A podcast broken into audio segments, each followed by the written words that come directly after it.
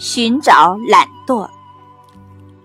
很久以前，在一个偏远的小镇上，有三个人坐在一个小旅店的外面。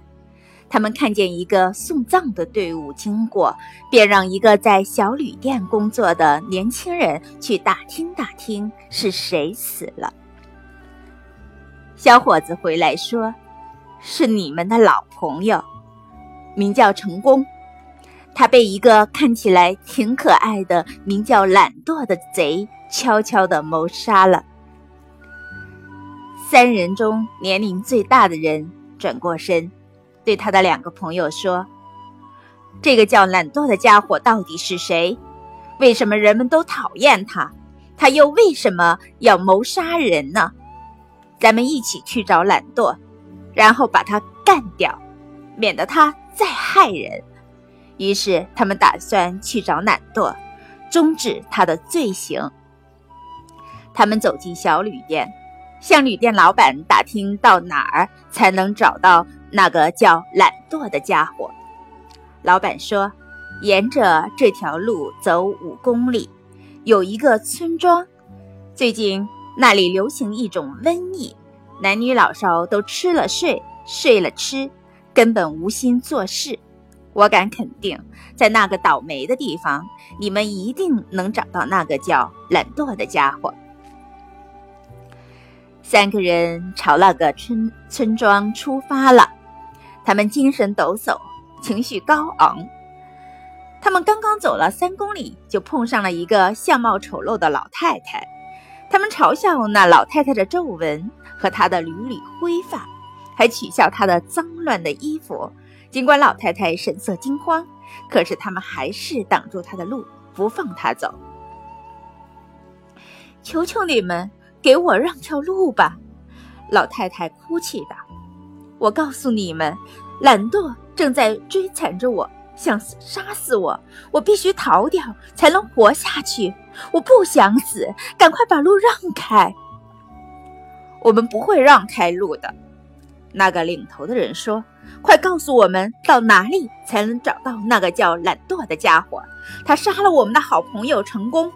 等我们找到他，我们一定要把他碎尸万段。那老太太说：“先生们，如果你们真想找到懒惰的话，只要跑到那山顶上，看到一座红房子，你们就能找到他。”三人听到这话，就放老太太走了。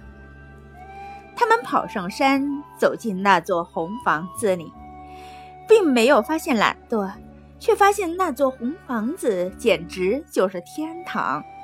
房子里面有精美的食物，有无数好玩的器具，有舒适的床铺，有漂亮的衣服，还有用不完的金钱。在这里，什么都不用做，只有享不尽的荣华富贵。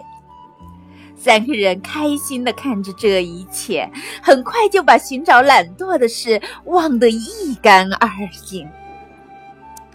从此以后，三个人什么也不做，只是吃喝玩乐，尽情享受。渐渐的，他们的身体长得肥胖了，精神变得颓废了。由于什么都不愿做，疾病也渐渐缠上了身。他们谁也不愿放弃这种舒适的生活。他们每天和那个看起来挺可爱的懒惰成了形影不离的好朋友。有一天，他们突然看到死亡正微笑着走来，他们惊慌的想离开，而懒惰却紧紧的压迫着他们，不让他们动弹。就这样，三个人都被死亡带走了，和那个被懒惰杀死的成功埋在了一起。看了这则寓言，你还认为懒惰是一种享受吗？其实，人多数是不懒惰的。你看，耳朵天生是要来听声音的。人们希望听得更远、更大声，于是发明了扩音机、广播机。眼睛天生是用来看世间万物的，但是人觉得不够，希望看得更高、看得更真，因此又发明了显微镜、望远镜。双脚天生应该是用来走路的，但人又希望能与时空竞赛，人们又发明了脚踏车、机车、汽车等。惰性是人的一种天性，不过惰性的表现往往只不过是你自己的一个念头。只要你能够把这个念头打消，那么懒惰也就会从你的身上逃走。